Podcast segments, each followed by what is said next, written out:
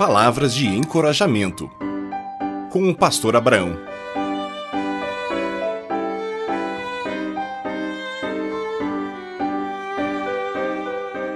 Imortalidade. Todos os anos temos o Dia de Finados no nosso calendário. Um dia especial para lembrar de pessoas que partiram para a eternidade. Para nós, esses são dias de muita tristeza na memória. Porém, a vida continua. Para eles, inclusive na eternidade, cada um de nós viverá lá, para o qual se preparou, e a Bíblia o descreve como céu ou inferno. Deus é eterno, isso quer dizer que não tem início nem tem fim. Da mesma forma, Deus é onisciente, ele sabe tudo, ele é onipresente, está em todos os lugares do nosso tempo. Deus é onipotente, nada lhe é impossível. Seu nome é El Shaddai.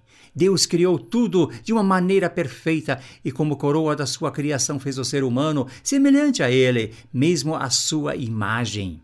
Isso inclui a imortalidade, porque então as pessoas morrem o que morre é apenas o corpo que envelhece. O espírito que Deus soprou nele permanece vivo. Deus colocou no ser humano o livre-arbítrio. Nisto veio a tentação e foi a causa para a qual o ser humano caiu e até hoje se desviam do caminho perfeito para o qual foram criados. Mesmo assim, todos os seres humanos têm a garantia da eternidade. Deus garante a vida eterna para todos que seguirem os ensinamentos de Deus deixados pelos profetas, por Jesus Cristo e pelos apóstolos. E morte eterna, que é a separação do amor de Deus para todos aqueles que se decidiram viver sem Deus aqui na terra. Todas as religiões acreditam na eternidade. Alguns falam de reencarnação, onde a alma do falecido renasce em outra criança. Outros acreditam que não existe inferno, somente céu. E várias outras crenças no animismo. Importante é saber o que diz a palavra de Deus sobre tudo isso. Jesus Cristo mesmo disse que aquele que crer em Jesus, ele mesmo morrendo viverá.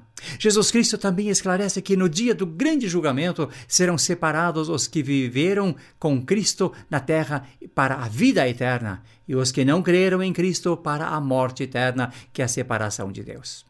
Importante para nós é que os mortos não poderão voltar a viver entre os viventes, nem suas almas nos ajudar em alguma coisa.